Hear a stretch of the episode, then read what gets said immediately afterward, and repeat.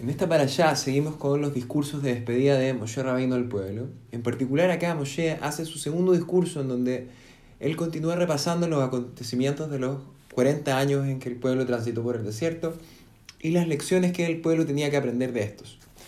Como parte de este discurso, Moshe le recordó al pueblo el incidente del becerro de oro, como un ejemplo paradigmático de la voluntad de Hashem de perdonar al pueblo por sus pecados. Así recordó Moshe su experiencia en dicha situación, la cual le dijo al pueblo, Cuando vi que habíais hecho el becerro de oro, tomé las dos tablas y las arrojé de mis manos, destrozándolas ante vuestros ojos. Es interesante analizar esta escena, ya que debemos recordar que en ese momento en el cual Moshe estaba descendiendo del monte Sinai con las dos tablas, él ya estaba cargándolas. En consecuencia, no había una necesidad de parte de él de tomarlas para romperlas. Entonces, ¿por qué las tomó? la, la respuesta es que las tomó porque él quería manifestar un gesto de propiedad diciendo que estas ahora son mis tablas, no son las tablas de Am Israel. ¿Y por qué hizo esto? Porque él entendió que si asumía propiedad personal respecto de estas tablas y luego las, las rompía, toda la culpa por romperlas iba a recaer sobre él, asumiendo él toda la responsabilidad por las faltas del pueblo que él lideraba por un hecho que, en el que él ni siquiera participó. Moisés se dijo, dado que aún no las he formalmente entregado, si es que las tomo para mí y las rompo, la responsabilidad caerá exclusivamente en mí y no en el pueblo.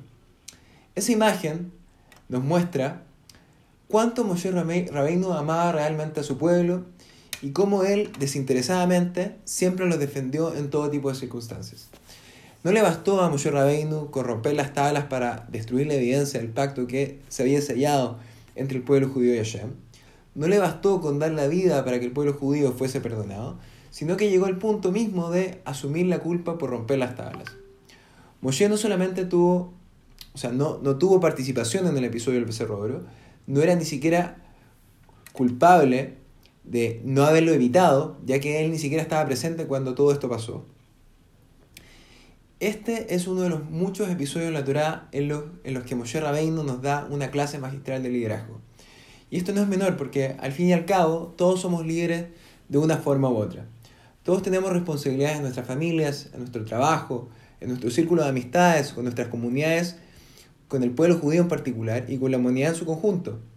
Acá Moshe Rabbeinu nos enseña que debemos estar preparados y dispuestos a dejar de lado todo lo que sea necesario todos nuestros recursos, toda nuestra reputación y dejarlo todo para garantizar la supervivencia del pueblo judío y finalmente el cumplimiento de nuestra misión divina de transformar la oscuridad en luz, de hacer una verdadera morada para Hashem en este mundo físico.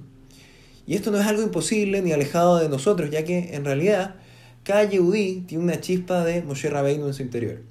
Cuando revelamos nuestro Moshe Rabbeinu interno y sacamos ese líder innato que tenemos dentro de nuestro, somos capaces de lograr cosas realmente milagrosas. Shabbat Shalom Meorach, todo lo mejor.